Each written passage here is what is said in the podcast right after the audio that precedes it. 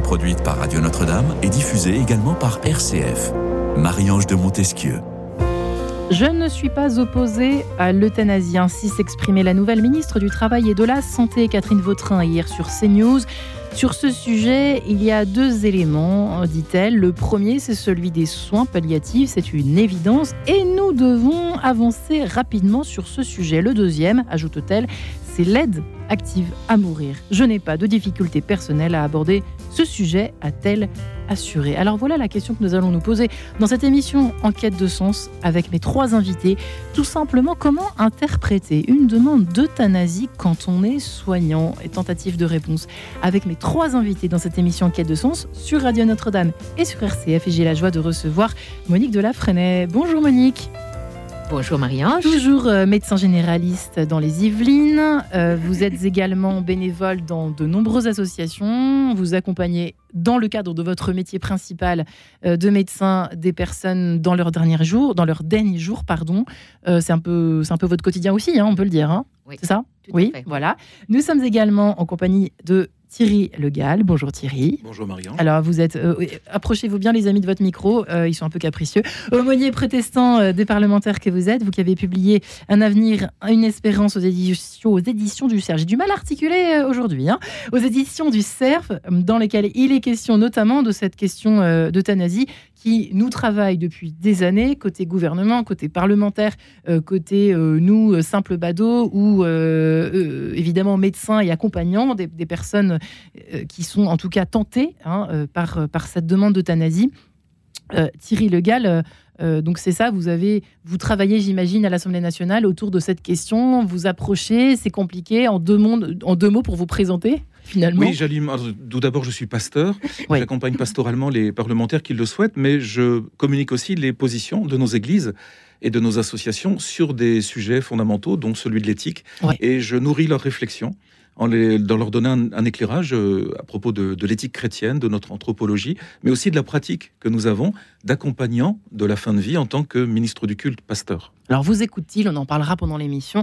Euh, nous allons en tout cas clore ce tour de table avec Lucille de euh, Fréguet. Bonjour Lucille. Bonjour Marie-Ange. Ravie de vous recevoir. Alors vous êtes notamment, parce que vous avez plusieurs vies dans une même vie, vous êtes bénévole, vous êtes ici en tant que bénévole en soins palliatifs à la Maison Jeanne Garnier à Paris.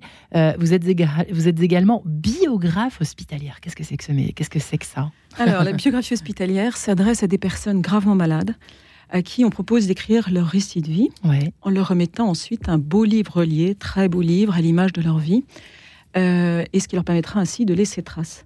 C'est une démarche qui a été euh, initiée il y a une quinzaine d'années par Valérie Milewski au CH de, de Chartres elle a créé une association, passeur de mots, euh, passeur d'histoire. On se rend compte qu'au moment de la maladie grave, c'est le chaos. On ne sait plus qui on est, où on habite. On doit faire beaucoup de deuil physiques, moraux. Euh, se réécrire, se retourner et réécrire sa vie, son récit de vie, permet de redonner de la cohérence, de redonner du lien, de remorceler ce qui est éparpillé. Euh, voilà. Et puis ça permet surtout de, se recoudre un peu de, fil d'or, parce que son propre récit, c'est sa propre histoire avec sa subjectivité. Euh, c'est ce qu'on veut laisser aux, autres. Le livre se termine euh, par une vingtaine de pages blanches, parce que l'histoire continuera après le décès et que la petite fille pourra dessiner la nouvelle maison dans laquelle elle habite depuis le décès de son papa, parce que euh, la maman pourra continuer à parler de la vie après la mort de son fils de, 22 ans. Voilà. Donc c'est un, c'est un livre de vie euh, qui permet de, laisser trace. Et quand les destinataires euh, reçoivent ce livre, ils doivent l'ouvrir et dire ah mais c'est lui, c'est elle. Donc en fait c'est une autobiographie, c'est écrit à la première personne. Mais moi en tant que biographe hospitalier, je dois trouver le rythme, le style, la, respiration. Je dois essayer de traduire les émotions, les pleurs, les silences, les rires. Voilà, tout ça doit être transmis. Alors je disais avant de commencer l'émission, ça donne une sorte de, sens peut-être pour les personnes euh, qui, qui, passent leur dernier, euh, leur dernier jour sur Terre ou leur dernier mois sur Terre. peut-être est-ce le cœur aussi du sujet du jour, au fond, puisque quand on demande une euthanasie, il y a peut-être, on va le voir, hein, peut-être un problème avec la solitude, avec le sens de la vie, avec les, finalités, la finitude, beaucoup de choses finalement euh, qui sont euh, plus profondes qu'on peut le penser, le présager de prime abord. C'est pas seulement abréger les souffrances d'un coup, c'est pas seulement euh, en avoir marre de cette vie, c'est beaucoup plus profond que cela. Et quand on est soignant, on sait à quel point c'est vrai, peut-être Monique de la Freinet, non? Effectivement, enfin, ces derniers jours, j'ai un peu demandé à mes patients quelles étaient leurs motivations euh, de demander l'euthanasie, parce qu'en fait, je me suis adressée à des personnes dont je savais qu'ils voulaient euh, demander l'euthanasie. C'est vrai que la demande en général vient soit d'une euh, souffrance physique, les douleurs, etc., auxquelles normalement la médecine est censée répondre. et les, personnes qui ont peur de la souffrance jusqu'à la fin, enfin, peur de la souffrance, oui. Ben, peur de la souffrance, peur de la souffrance, une souffrance trop importante. Et en fait, ces personnes-là, elles doivent quand même savoir que la médecine peut répondre à ça euh, avec euh, effectivement des médicaments qui sont de plus en plus forts, de plus en plus appropriés, qui peuvent aussi arriver jusqu'à une sédation profonde qui peut entraîner la mort, mais le but n'a jamais été de hmm. tuer la personne, mais de soulager les souffrances. C'est là où c'est pervers parce que l'aide active à mourir, on, est entre deux, deux, enfin, deux camps c'est un entre-deux, quoi, euh, finalement, Thierry Le Gall. Même juridiquement, c'est curieux comme terme. Effectivement, la question est est-ce que l'on doit faire mourir ou est-ce que, nous devons accompagner celui ou celle qui va mourir? Aujourd'hui, la loi et la médecine, la science, travaillent à accompagner ceux qui vont mourir, mais elle ne fait pas mourir. Parce que dans le cadre des soins palliatifs, si mes documentations sont bonnes, nous accompagnons un processus de fin de vie qui est déjà engagé. Et ensuite, il y a deux grands champs de réflexion entre ceux qui expriment le désir de mourir mais qui ne sont pas condamnés par la médecine et qui n'ont pas de problème de santé particulier, simplement des questions existentielles et un mal-être intime, et ceux qui vont mourir parce qu'un diagnostic a été posé et les médecins sont formels sur l'échéance le, qui arrive. Donc attention à ne pas, euh, par ignorance euh, ou par influence, tomber dans une confusion entre ces deux grandes populations, de ceux et celles qui veulent mourir mais qui ne sont pas malades, et ceux qui vont mourir et pour lesquels, effectivement, il y a des progrès à faire.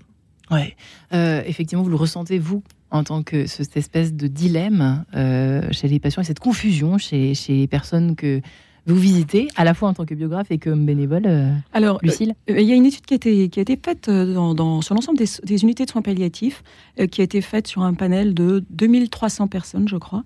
Sur ces 2300 personnes, il y en a 60 qui ont fait une demande d'euthanasie et in fine, les jours passant, et après une prise en charge qui permet d'adresser la souffrance, de la soulager, et après être accompagné, il n'y avait plus que six personnes euh, qui, qui, qui, maintenaient leur demande, ce qui représente 0,3%, ce qui est quand même très infime. Donc en fait, on se rend compte que, enfin, quand je suis à, à Jeanne Garnier, moi je vois les personnes que j'accueille. Donc on accueille, on accompagne les malades et leurs familles. Je vois arriver euh, des gens qui viennent de, l'hôpital ou de l'HAD, l'hospitalisation à domicile, ou qui viennent de la rue. On a aussi des, personnes isolées. Et on les voit arriver exténués, fatigués, épuisés par souvent un long protocole de soins. Euh, on voit des familles arriver épuisées dans l'ambivalence de, de, se dire bah, ça y est, on est maintenant en soins palliatifs, on ne peut rien faire, mais je suis épuisé, je veux que ça s'arrête. Et en fait, la, priorité absolue en soins palliatifs, à Jeune Garnier et dans les autres unités de soins palliatifs, c'est donc de soulager cette douleur dans sa globalité, hein, une douleur physique, morale, euh, spirituelle. Et je pense que ces demandes d'euthanasie, elles viennent souvent quand euh, on se dit je, ne veux pas souffrir, personne ne veut souffrir. On est omnibulé par cette souffrance et on veut que cette souffrance s'arrête et on veut que ça s'arrête.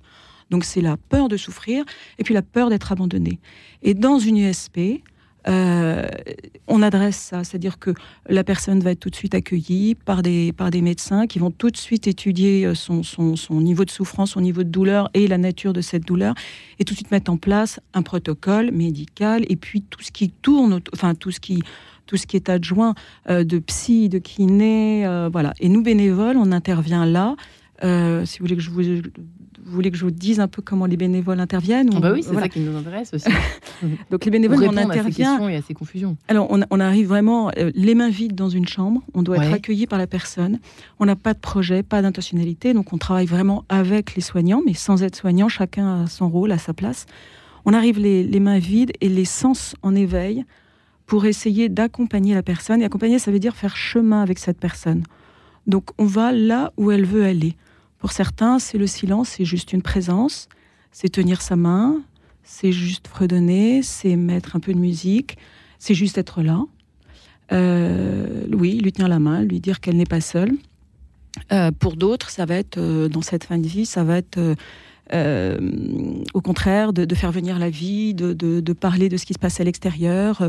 voilà. Et dans, dans ce temps qu'on leur donne, sans, sans, compter, bénévole, on a la chance par rapport à des soignants qui, sont, qui ont des journées hyper occupées, qui passent d'une personne à l'autre. Nous, on a la chance d'avoir ce temps qu'on met à leur disposition.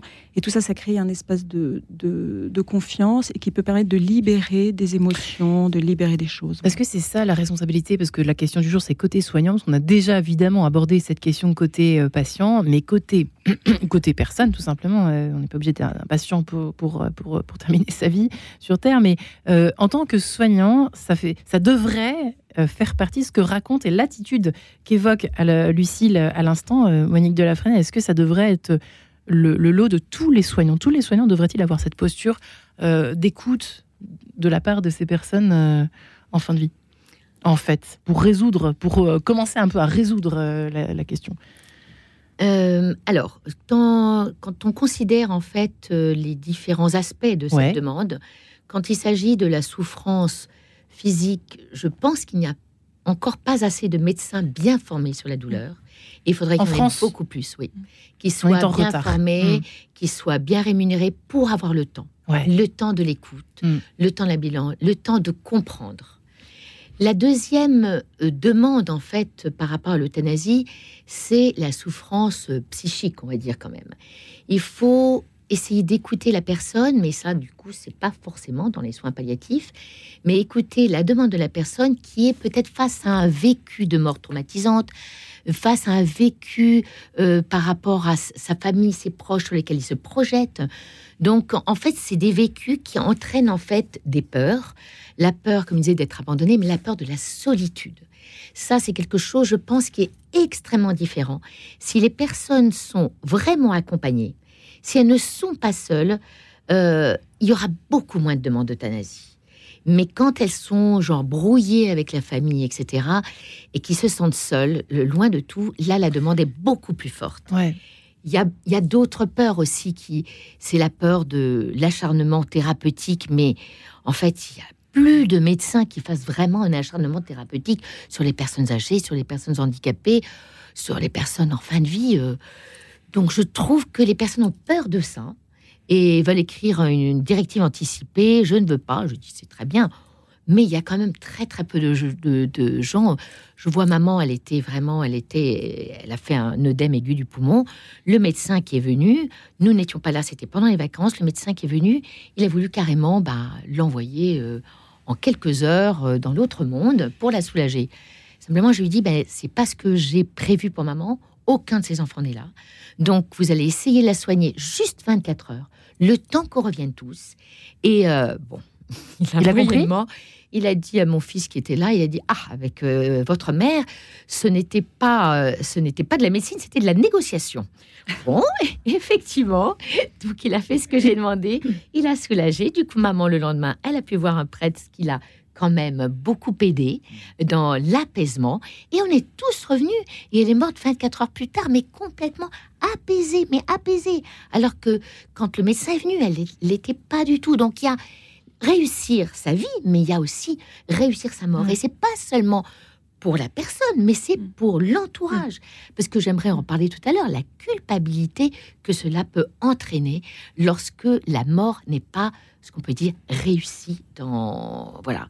Et je trouve que l'euthanasie est un peu peut-être une porte ouverte à la culpabilité, soit de ne pas la demander pour une personne handicapée, âgée, qui se sent peser sur son entourage, soit une culpabilité de la famille qui dit peut-être que je l'ai trop poussé, je lui ai trop montré que j'en pouvais plus, et, la culpabilité effectivement de la famille de, n'avoir pas été à la hauteur de la demande de la personne qui demande l'euthanasie.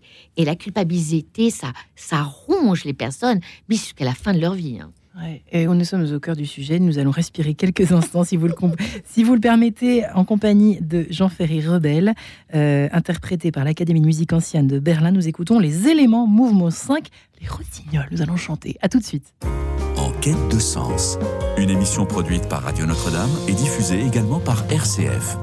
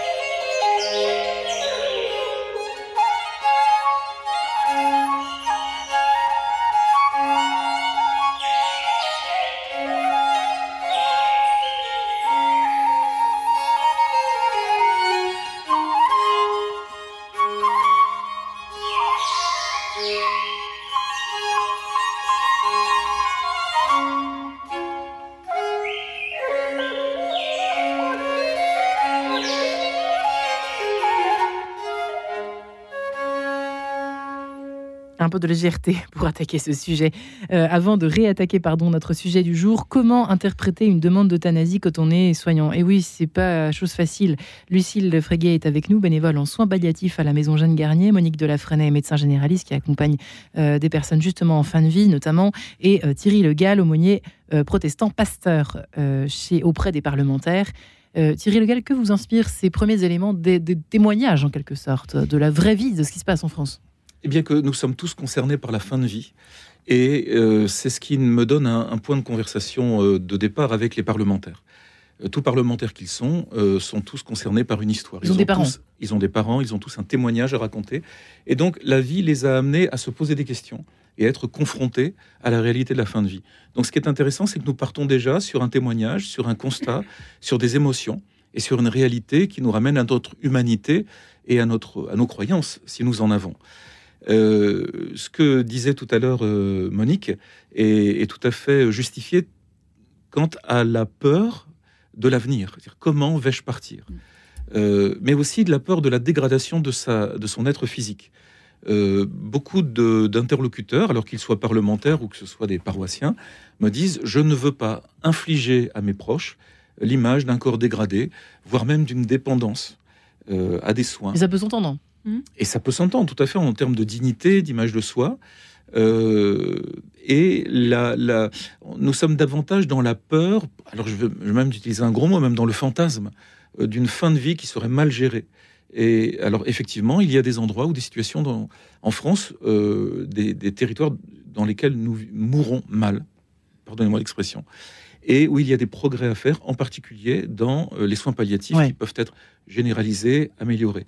Là, effectivement, les parlementaires, le législateur peut intervenir puisqu'il a le levier politique pour le faire. Là où nous craignons, nous, en tant que chrétiens, qu'il y ait une dérive, c'est la dérive de céder à l'utilitarisme. C'est-à-dire de nous laisser croire dans notre société que certains ne seraient plus utiles. Ouais. Et que, en termes d'utilité, si on résume une vie humaine à son utilité, alors à ce moment-là, nous perdons l'héritage judéo-chrétien de notre société. Nous perdons aussi la promesse de la fraternité, qui est celle du, socle républicain. Et dans la fraternité, il y a la solidarité, il y a la compassion, il y a tous ces mots qui nous qui résonnent parce qu'ils nous ont été aussi enseignés par le Christ. Et même si aujourd'hui nous ne, euh, nous ne les rattachons pas systématiquement à la Bible lorsque nous les exprimons, ils font quand même partie de la richesse de notre société française. Mm. Et ce que je dis aux parlementaires, parce que j'en suis convaincu, c'est que ce projet de loi risquerait de créer une rupture anthropologique une rupture de société qui nous ferait perdre ce devoir de solidarité, de compassion et d'accompagnement de ceux qui souffrent. Donner la mort n'est pas un soin. Accompagner la mort, oui. Hmm. Hmm. Qu'on peut retenir. C'est un peu, en fait, ce qui se traduit avec. Oh, vous, étiez en train de nous raconter, euh, Monique de la Frenay, à l'instant, euh, juste, euh, juste avant de nous séparer quelques instants, tout ce qui s'est passé dans les coulisses avec votre maman, plus précisément. C'est un peu ce que raconte l'attitude de tous ces. le SAMU, le médecin qui s'occupait de votre maman, etc. Euh, finalement, bon, elle sert plus à rien. C'est un peu ça, finalement. Bon, bah, euh, moi, le palliatif, c'est pas mon, c'est pas mon dada, euh, c'est pas mon domaine de, de voilà, c'est pas ma responsabilité. on l'emmène à l'hôpital, on s'en fiche complètement de la personne qu'elle est. Finalement, c'est un peu, c'est un peu, ça rejoint un petit peu, ça illustre ce que vient d'évoquer Thierry Legal ou pas? Oui, je trouve que en fait, il y a, je trouve, dans notre société, en fait, un peu la peur de la mort et puis je pense que les jeunes qui n'ont pas été confrontés de très près euh, ne se rendent absolument pas compte de ce que ça représente pour justement le deuil de la famille. En fait, de pouvoir accompagner son proche jusqu'au bout. Mm. Et, je trouve que la peur de la mort, elle est partout. Moi, je vois des, des, patients qui sont dans des euh, maisons de retraite, même qu'elles soient EHPAD ou pas du tout EHPAD, enfin des maisons de retraite euh, non médicalisées, disent, mais je ne vois plus un tel, je ne comprends pas. Et en fait, cette personne-là, elle est morte, mais personne n'en a parlé dans la maison de retraite. Mm. En fait, euh, ils n'ont pas été du tout invités à apporter leur témoignage, à venir à sa maison d'enterrement ou quelque chose. Et comme si la mort ne faisait tout simplement pas partie de la vie. Et en fait, qu'il faut la gommer. Et en fait, ce, ce, médecin, le, de, euh, de, il faisait juste son boulot en disant bah, elle est pas bien, eh ben, on va la soulager. Et puis, de toute façon, on va l'arriver à la sédation profonde et elle sera soulagée. Il n'a pas du tout tenu compte, effectivement, de, de ce que ça représente pour la famille, en fait, de d'accompagner ou pas son proche jusqu'au bout. Et euh, voilà. Et je trouve que dans l'euthanasie, c'est là où ça rejoint en fait quelque chose d'important. Et si je peux juste euh, ajouter, euh, il y a une personne qui, elle, bon, elle, est, elle a très très envie de d'être, euh, enfin, de se suicider entre guillemets dans des bonnes conditions. Donc, elle s'est déjà inscrite en Suisse. Son mari est déjà parti d'ailleurs là-bas et donc est mort dans ces conditions. Je lui ai demandé quelle était votre, en fait, quelle est votre demande par rapport à ça? Ah, je ne veux pas être dépendante a les moyens de se payer quand même quelqu'un pour éventuellement l'accompagner. Mais pour elle, c'était juste pas possible. Et l'après-midi, puisque je suis également euh, enfin, présidente d'une association pour les personnes handicapées moteurs, dont la plupart sont, euh, enfin, sont très handicapées. Il y en a qui sont tétraplégiques complètement. Et donc, je demande à deux personnes qui étaient devant moi. L'une, elle, est, elle a une sclérose en plaques, elle a à peine 60 ans. Et elle, elle est vraiment. Euh, je lui demande, mais et puis un autre qui est un général. Donc en fait, c'est quand même compliqué quand on a été général de se retrouver en fauteuil roulant électrique complètement dépendant. Et en fait, elle m'a répondu, la dépendance, il faut d'abord, il y a une phase d'adaptation. Et ensuite, il y a une phase d'acceptation. Mm. Et une fois qu'on est passé par ces étapes, on vit très bien, mais vraiment très bien. Donc, se suicider uniquement parce qu'on n'a pas le courage de sauter ces étapes, mais c'est ce qu'elle me dit, elle. Moi, je ne suis pas à sa place. Mais nous, on prend en charge 50 personnes handicapées, il n'y en a pas une seule. Vous les avez sondées? Bah, euh, bah, elles sont toutes là avec le sourire jusqu'aux oreilles. Il n'y en a pas une qui a envie d'être euthanasiée, je peux vous le dire, vraiment. Ah, ça pose vraiment des questions quand même, euh, n'est-ce pas, Lucille? Qu'en pensez-vous, Est-ce que c'est quelque chose euh, que vous côtoyez, vous? Alors, vous n'êtes pas soignant à proprement parler, vous êtes quand même bénévole, donc vous avez un rapport euh, quotidien avec ces personnes. C'est vrai que sur la perte, la perte de dignité, tous, les, tous ces deuils, en effet, que, qu'on doit, par lesquels on, peut éventuellement passer par, par la maladie, ça, c'est des grosses étapes, en effet, à passer. C'est vrai. Euh, l'incontinence, euh, être, toiletté par quelqu'un, mmh. ses parties intimes, tout ça, etc. C'est, un chemin d'humilité, il ne faut pas, faut pas le cacher.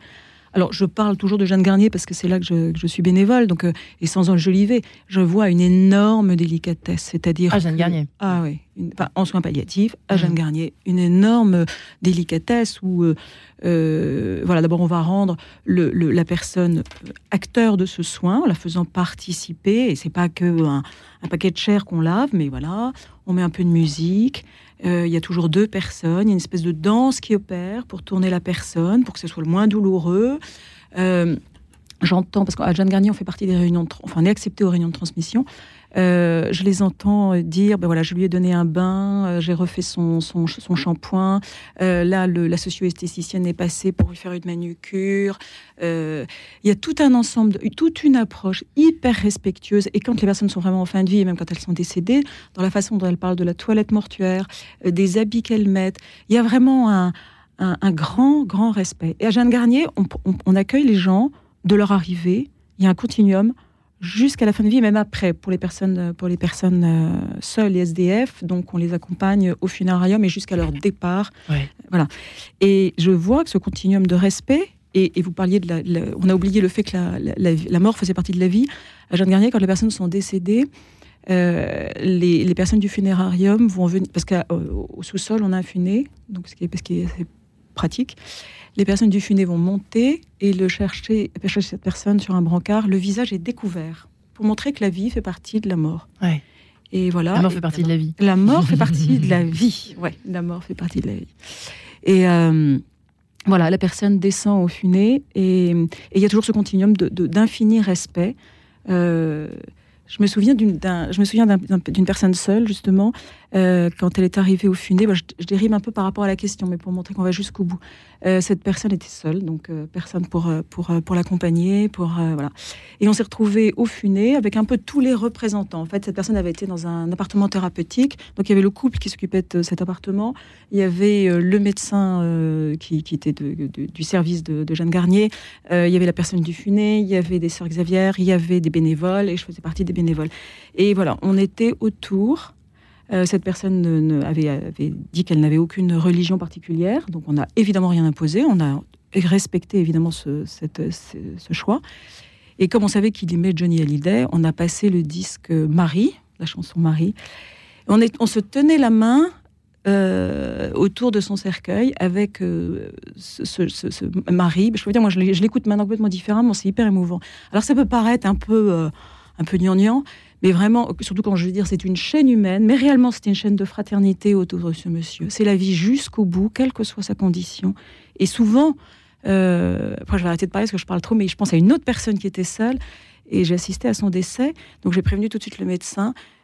Je me suis retrouvée tout dans la chambre. On était 10, les 10, il y avait 10 soignants et moi. Il y a eu ce moment de, au moins 10 minutes de, de silence. Chacun était recueilli avec ce qu'il avait à dire, à penser, tourné vers cette personne. Puis un infirmier dans un geste que j'ai trouvé euh, hyper délicat, lui a fermé les yeux. Un autre lui a, lui a frotté un peu, là, comme ça, le, le, torse en lui disant Allez, bon voyage, mon vieux. Et puis après, bon, les, les, soignants sont restés pour faire ce qu'il y avait à faire, mais il y a eu ce moment de calme, ce moment de silence où euh, chacun, à sa manière, l'avait accompagné et on faisait mémoire. Et voilà. On a l'impression. Pourquoi est-ce que c'est à ce point-là un sujet, au fond cette, euh, Vous voyez, elle en a tout de suite parlé. Alors, euh, Manuel Macron n'en a pas parlé dans sa conférence de presse, mais euh, Catherine Vautrin tout de suite en parle, comme si c'était un des grands enjeux. C'est. C'est étrange. Enfin, en tout cas, il y a certainement. C'est étrange de prime abord, ça peut paraître étrange, mais c'est certainement qu'il y a quelque chose derrière, Thierry Le Gall. J'identifie dans mes conversations avec les parlementaires deux grands enjeux. D'abord, un enjeu anthropologique qui est celui d'accepter, comme euh, Lucille vient de le dire, que la mort fait partie de la vie et que la fin de vie fait partie de la vie. Et, nous avons aussi, nous, une proposition très intéressante à faire en proposant que cette vie se poursuive dans l'éternité, dans la présence de Dieu. Il y a aussi des enjeux économiques. Je vais être très cynique. Euh, ça fait un an que je travaille sur le sujet avec euh, des parlementaires, des députés, des sénateurs, et j'ai appris lors de mes entretiens pastoraux que euh, certains grands groupes, des mutuelles en particulier, euh, exerçaient un lobbying assez puissant, expliquant que la fin de vie avait un coût, mm. que la maladie avait un coût, qui mm. plombait notre économie, mm. qui plombait les comptes de certaines mutuelles. moi, je vous dis, je ne fais que répéter ce que l'on m'a dit et ce que je vous dis est du factuel. Hein. Je suis pas lobbyiste.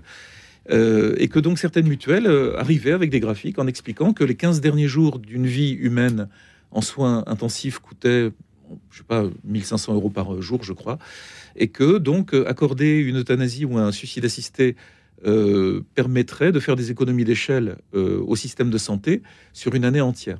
Ce qui me semble euh, peut-être réel si on, le regarde d'un point de vue d'une analyse froide et cynique, mais ce qui me semble insupportable et intolérable d'un point de vue humain, anthropologique et, éthique. Donc, ce sont deux visions de la société, je crois, qui s'affrontent aujourd'hui. Une qui est utilitariste, financière et sûrement pas égalitaire, et l'autre, qu'elle soit croyante ou pas, qu'elle soit animée ou pas par une inspiration religieuse, qui est celle de la solidarité, de la fraternité, et qui accepte de dire que la santé a un coût. La solidarité, ça coûte. Soigner, ça coûte. Mm. Prendre soin, ça coûte. En argent et en humain. En mm. argent, en humain, en temps, en souffrance, en émotion, en charge mentale. Mais c'est la qualité, c'est ce qui fait aussi la qualité de notre société française. Si nous avons fait ce choix depuis des décennies de euh, consacrer autant de budget à l'action sociale, aux soins, c'est parce que nous croyons dans ce modèle de société. Et euh, tant que nous nous laisserons séduire par l'idée que nous pouvons faire des économies et que celui qui est malade nous coûte et est un poids, alors nous allons dériver. C'est vrai qu'on arrive un peu au cœur du sujet. Euh, vous attendiez à ce que je vous la pose, Monique de la euh, mais quand on est soignant et que quelle marge de manœuvre avons-nous et avez-vous aujourd'hui? Alors je sais qu'il y a des flous, j'ai demandé à plusieurs médecins qui m'ont dit il y a, euh, il y a, du, il y a quelques vides juridiques un peu là-dedans. Est-ce que c'est volontaire? J'en sais rien. Comment vous ressentez-vous les choses, vous, de votre côté? La marge de manœuvre est-elle maigre, importante, plus importante qu'on peut le penser, plus faible qu'on l'imagine? En fait, nous, les soignants, en fait, on n'est pas du tout dans l'objectif de l'euthanasie. Je crois qu'on est assez peu de médecins qui soient vraiment pour. Et c'est vrai que ça n'a aucun aucune relation avec la religion. Je suis désolée, mais en fait, c'est côté humain. On est toujours là pour soigner, on est toujours là normalement pour accompagner. Donc en fait, euh, c'est quand même quelque chose qui est, euh, qui est fondamental. Et il y a heureusement, euh, par rapport avec nous, on est là pour soigner la douleur, pour soigner la douleur morale. Heureusement qu'il y a aussi les antidépresseurs, très franchement. Hein. Ça, ça aide énormément dans le mal, mal-être de vivre. Mais euh, en fait, on a quand même euh, des associations qui sont quand même là pour éventuellement prendre le relais. Il y a des associations, euh, il y a une association pour les personnes âgées qui prennent un choix qui s'appelle Hold Up. Il y a des associations comme, ah bah, comme la nôtre, Relais Étoile de Vie, comme Voisins et Soins, comme justement les bénévoles de Jeanne Gardier, les petits frères des, voilà, les petits frères des pauvres, etc. Donc heureusement, il y a quand même des gens pour aller accompagner. Mais je voudrais juste donner une petite... Euh, euh, je pense qu'il y a une dérive énorme, par exemple, en, Belgique, dans l'un des, euh, des séminaires en fait, de, soins palliatifs. Il y avait un médecin belge qui racontait une histoire par rapport aux directives anticipées qui peut être quelque chose d'assez intéressant de faire des directives anticipées. Bon, la plupart des personnes, ils veulent juste écrire qu'on ne fait pas d'acharnement thérapeutique, ce qui est justifié. Alors, il y a une personne, donc une Belge, qui va chez son médecin et on lui dit Bah, ça y est, vous avez la maladie d'Alzheimer. Et elle a regardé sa fille lui dit Mais c'est horrible.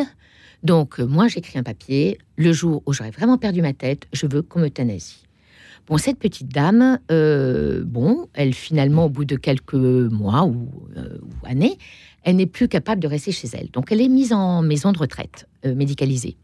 Et elle est vraiment la coqueluche de la maison de retraite parce qu'elle a toujours le sourire, parce qu'elle va euh, chez les uns, chez les autres. Bon, elle n'a pas la tête, mais, mais bon, quand même. Et elle leur apporte des gâteaux et leur demande comment ça va, toujours avec le sourire, etc. Et un jour, eh ben, il y a la fille qui peut-être trouve que ça a coûté un peu cher la maison de retraite, qui arrive avec le papier des directives anticipées de sa mère. Et on attrape sa maman et dit Mais laissez-moi, qu'est-ce que vous faites? Laissez-moi. Eh ben, vous inquiétez pas, ça va pas durer longtemps. Oh là là. Et non, on la prend, si, si. Plaisanter. Non, non, je plaisante pas. Vous dites ça avec un grand et on la, Non, non. Et on la, et on, et on l'installe et, et on l'euthanasie en fait. Mais non. Si, si. Donc, bah oui, parce qu'elle avait signé un papier comme quoi, quand elle avait perdu sa tête, eh bien, il fallait l'euthanasier. Donc ça, c'est une valeur vraiment, c'est pas une blague. Ah c'est pas une, blague. C'est pour ça que, mm. en fait, les Belges nous disent, mais attention, ne faites surtout pas comme nous. ça, c'est en Belgique, hein, on est d'ailleurs d'accord. en Belgique. En France, ce n'est pas le cas. Non, pour l'instant, ce n'est pas le cas. Heureusement, heureusement. Mais qui va dire qu'un médecin qui est surdébordé ne va pas dire ce patient, il est vraiment trop lourd à accompagner, Allez, je ne peux pas. Mm. Et dire à la famille, écoutez, vraiment, c'est pas possible, il souffre trop, je vous propose de faire une sédation profonde. Ce serait humain de la Enfin, c'est possible, c'est une dérive qui est tout à fait possible de la part d'un médecin débordé, surtout qu'on est quand même de moins en moins nombreux. Donc c'est quand même quelque chose de, de, difficile. Et j'en discutais avec une amie qui est, euh, euh, enfin, qui est médecin des soins palliatifs euh, à domicile et qui me disait qu'elle trouvait que presque en Suisse, c'était moins hypocrite. En Suisse, on y va. Tout est il n'y a pas la place du médecin qui euh, va donner son avis, voilà, qui va un peu peut-être pousser la famille à influencer. Voilà, influencer. Et vous vous rendez compte du manque de confiance que ça, ça, ça instille dans l'esprit de se dire oula, le médecin, quand il a quitté la chambre, qu'est-ce qu'il va, qu'est-ce qu'il va décider? Je suis un poids, il n'y a plus rien à faire, qu'est-ce qu'il va faire? Et mes propres enfants? Eh bien, réponse à ces questions, si je puis dire. Non, pas, je plaisante un peu. Ainsi soit-il, en tout cas, Louis Chédid, on se retrouve après. À tout de suite. Quête de sens, une émission produite par Radio Notre-Dame et diffusée également par RCF. Moteur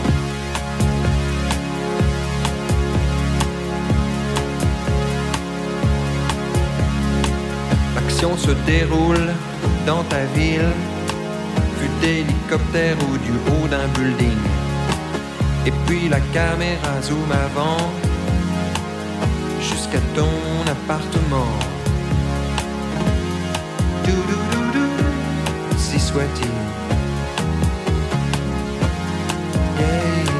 tel est le nom du film, comme il est dit dans le scénario plan de toi dans ton berceau. Comme il est précisé dans le script, lumière tamisée, flou artistique.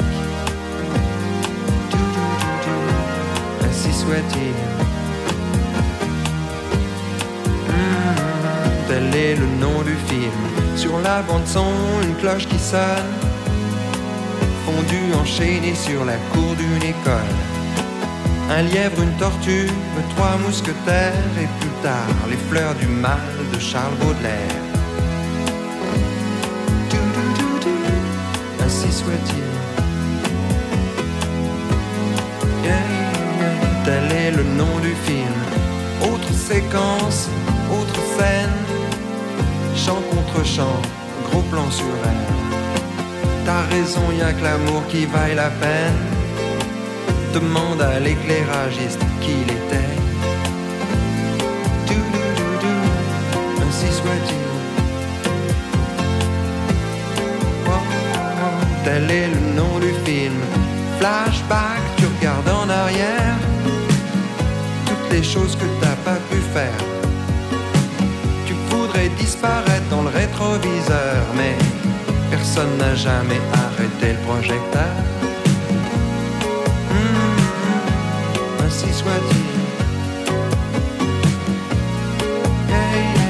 Tel est le nom du film. Travelling sur un corbillard qui passe, sans faire de bruit, sans laisser de traces. Un bébé qui pleure dans d'en face. Quand quelqu'un s'en va, un autre prend sa place. Hmm, ainsi soit-il. tel est le nom du film. Alors la caméra zoom arrière et tu remontes dans l'hélicoptère.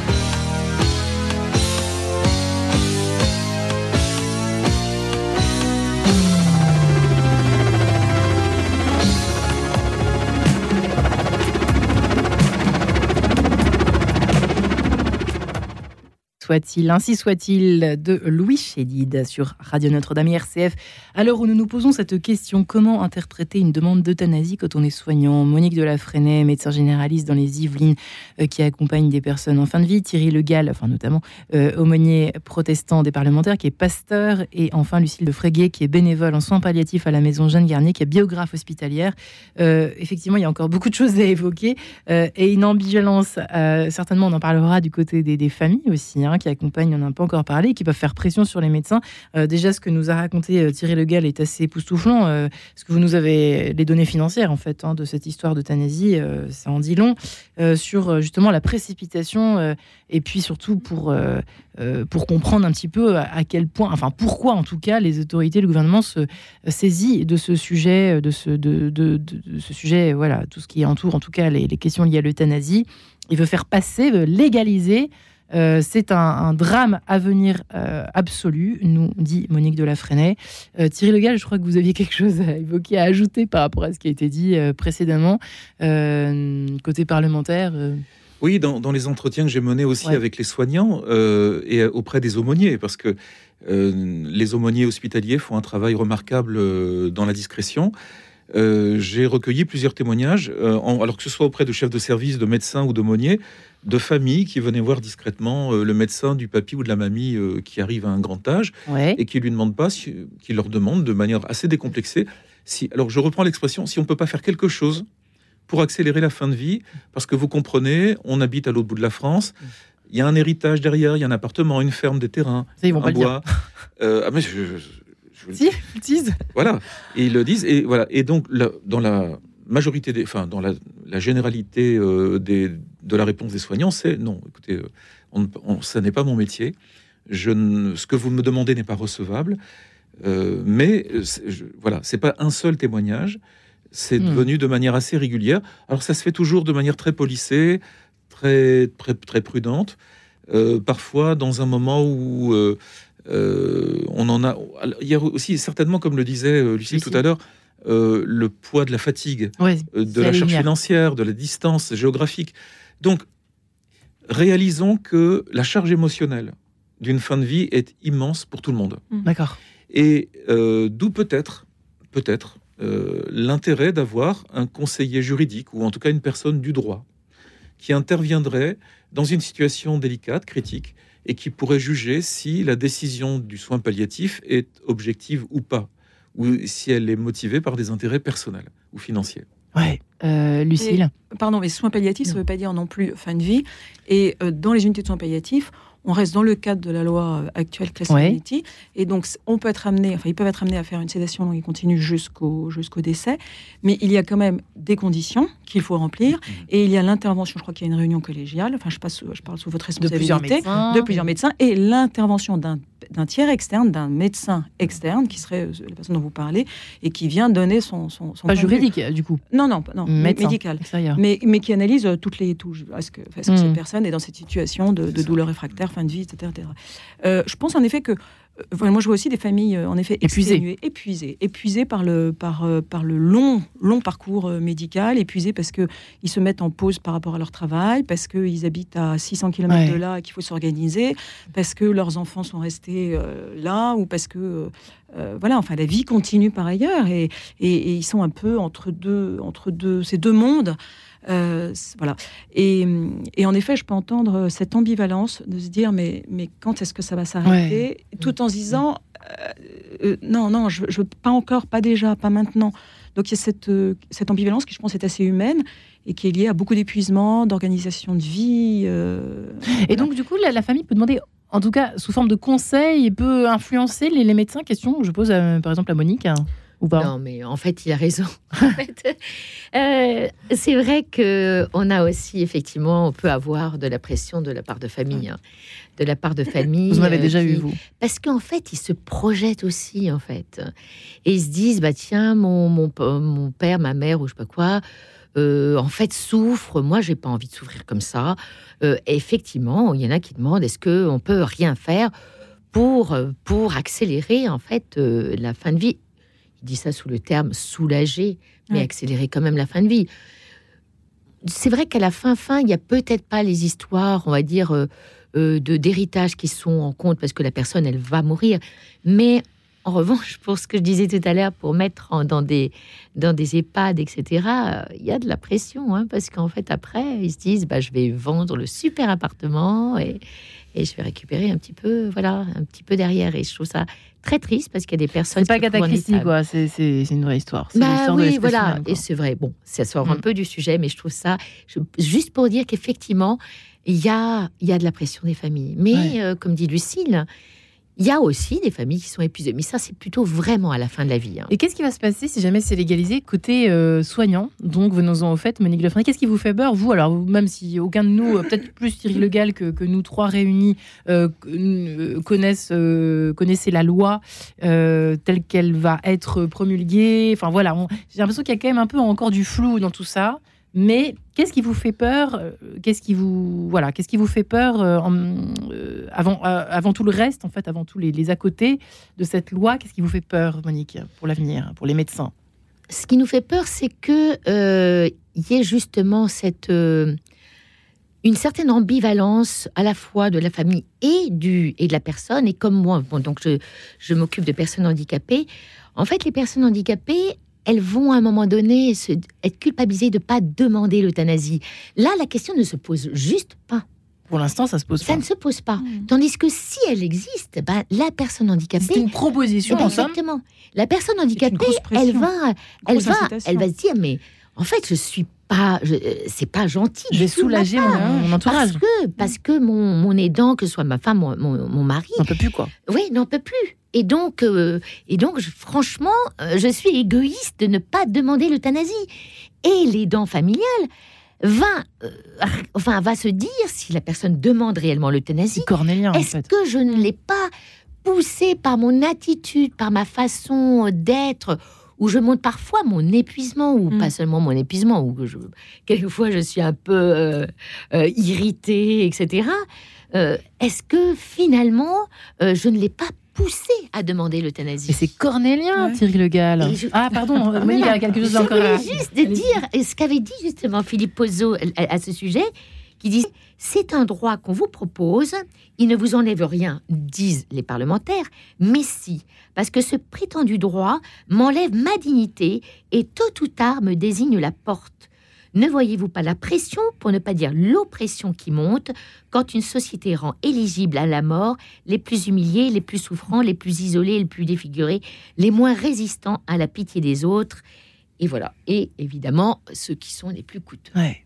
Thierry Le Dans les échanges que j'ai eus avec mes collègues canadiens, euh, nous avons déjà des échos de situations où les couvertures sociales n'étant pas celles euh, de la France, les mutuelles étant euh, hors de prix pour certains salariés à faible revenu, où donc des malades sont dans l'incapacité de se faire soigner ou de se faire opérer, et où la fin de vie leur est proposée comme une option, puisqu'elle est légalisée. et donc, alors, ça n'est pas écrit, c'est verbalisé mais dans les entretiens, puisque c'est entré dans les mœurs. Cette rupture civilisationnelle dont je parlais tout à l'heure, elle s'est déjà faite là-bas, et où, dans les conversations, la fin de vie est proposée comme une option si vous n'avez plus les moyens de vous faire soigner et que euh, vous êtes handicapé ou vous souffrez d'une maladie professionnelle. Et on dit, ben non, écoutez, non, on n'a pas de solution. Soit vous payez, on vous soigne, on vous opère, soit il reste éventuellement aussi euh, la fin de vie. Et c'est pour ça que j'en parle euh, de manière passionnée et inquiète. Parce que ce que je vous dis là n'est pas de la science-fiction, hmm. euh, c'est pas de, l'intoxication, hein, c'est pas, euh, ça, fait partie euh, de, ces mutations de société. Et en même temps, ce qui est étonnant, c'est que le gouvernement canadien a créé au Québec un service de soins spirituels qui permet, lorsque vous êtes admis dans un EHPAD ou un établissement hospitalier, tout à fait, au moment de votre admission, comme en France, on vous demande votre état civil, etc., votre mutuelle, et on vous demande quelles sont vos croyances pour mm, vous mettre en relation avec un accompagnant qui va vous permettre de vous soulager et de répondre. Euh, c'est paradoxal. Exactement. Alors, est-ce qu'il y a un lien entre les deux? Est-ce que le service de soins spirituels n'a pas été créé comme une négociation euh, Pour déculpabiliser les personnes éventuellement Je ne sais pas. Là, il faudrait rentrer euh, dans les, dans les archives des débats du Parlement. Mais voilà, dans le même temps, au Québec, vous avez des services de soins spirituels ouverts à toute forme de spiritualité, euh, chrétienne, bouddhiste, animiste, etc. Alors, ce que je trouve quand même une démarche intéressante. En France, nous avons euh, les services d'aumônerie. Peut-être qu'on y reviendra tout à l'heure. Parce que, imaginons, ah oui, pardon, c'est vrai que c'est. Enfin, c'est un débat presque, pas, presque passionné, et heureusement parce qu'il faut quand même mettre les points sur les i à un moment donné. Euh, est-ce que, par exemple, un médecin pourrait être poursuivi dans l'avenir, si jamais tout ça est légalisé, pourrait être poursuivi pour avoir refusé d'euthanasier une personne, euh, Monique? En fait, on est en train justement de d'essayer d'établir une clause de conscience où le médecin ne sera pas responsable. Voilà. Et ne sera pas obligé, voilà, qui ne sera pas obligé du tout. S'il veut pas, voilà, il passe le relais. Alors on est en train d'essayer de travailler, et c'est euh, notamment en fait euh, le, la Société française de soins palliatifs qui, qui travaille là-dessus hmm. pour qu'il y ait une clause de conscience, etc. Ouais. Mais je, je, trouve que pour en fait quand il y a une demande d'euthanasie, mais je trouve que quelquefois elle est totalement euh, compréhensible la demande d'euthanasie, mais ça veut dire qu'il y a un échec Derrière ce que. Oui, parce qu'en préparant l'émission, euh, Monique, vous me disiez effectivement, euh, parfois, euh, des personnes, de façon très légitime, nous demandent J'en peux plus, docteur, je veux en finir. Aidez-moi à en finir. Et en fait, derrière cette demande se cache une autre demande. Et ça, évidemment, ça, vous, Lucille, vous la recevez, cette question et, cette espèce de, soif de, euh, d'une issue, en fait, d'une autre issue, mais, mais plus de la souffrance, quoi. En fait, c'est ça, parfois, qui est demandé derrière la question « je veux mourir », il y a une autre chose qui est demandée. Qu'est-ce qui est derrière hein Qu'est-ce qui est derrière? Et en effet, c'est souvent « je ne veux pas souffrir » demande d'euthanasie. C'est ça que ça veut dire parfois. oui, je, veux que ça cesse. Je veux qu'on a. personne n'accepte de souffrir. Enfin, aujourd'hui, personne n'a envie de mourir, de, de, souffrir. C'est une. Euh, et puis, on, l'avait dit aussi, c'est la, peur d'être seul. Euh, j'aimerais bien citer parce que là, on représente un peu. Euh, il y a le spirituel, il y a les soignants. bénévoles, mais il y a quelqu'un qu'on a oublié, c'est les, les malades eux-mêmes. Et vous avez certainement entendu parler de Clémentine Vergniaud, qui était journaliste à, à, France Info, et qui est décédée en décembre dernier à 30 ans d'un cancer. Elle, a, elle raconte son, son, parcours. Elle a fait un podcast et, où elle dit justement quand j'ai su qu'il euh, n'y avait plus de, de, curatif et que je passais en palliatif, il y avait deux questions qui me taraudaient. Qu'est-ce que je fais du temps qui m'est resté et quelle trace est-ce que je laisse? Ce qui rejoint un peu ce qu'on a vu au début. Et j'aimerais bien la citer elle parle de sa peur, évidemment, la peur de mourir. Euh, elle dit Je veux juste savoir qu'il y aura quelqu'un. C'est peu de choses, mais ça permet aussi de libérer ses émotions, juste de dire, de pouvoir formuler. Rien que ça, c'est salvateur. De savoir que les autres sont là, de lire dans leur regard ou dans leurs gestes qu'ils seront là, quoi qu'il arrive. C'est quelque chose que l'on est, qui fait énormément de bien. Et puis elle dit Je ne recherche pas de recette miracle, mais je recherche de l'accompagnement, Juste ne pas être seul là-dedans, être accompagné du début à la fin, être prise par la main, plus que soutenue par les épaules, c'est vraiment être prise par la main. Je pense que ça. Eh bien, ça peut figurer comme une belle conclusion de l'émission. Merci beaucoup, Lucille de Fréguier. Ça donne un peu presque les larmes aux yeux. En tout cas, ça fait réfléchir ce que vous venez de nous dire, ainsi que ce que venez de nous dire euh, Monique Delafrenet et Thierry Legal, chacun dans son domaine. Eh bien, bon travail, mesdames et messieurs. J'ai presque envie de vous dire ça. Euh, merci infiniment d'être venus euh, parler de cela aujourd'hui dans cette émission Quête de Sens. C'est plutôt à propos après ces déclarations peut-être inquiétantes pour nos auditeurs de, la ministre de la Santé. Merci beaucoup et bonne réflexion à toutes et à tous. Merci aussi à Cédric Koba pour avoir réalisé l'émission, ainsi qu'à Jessica Viannini. Bonne soirée à tous.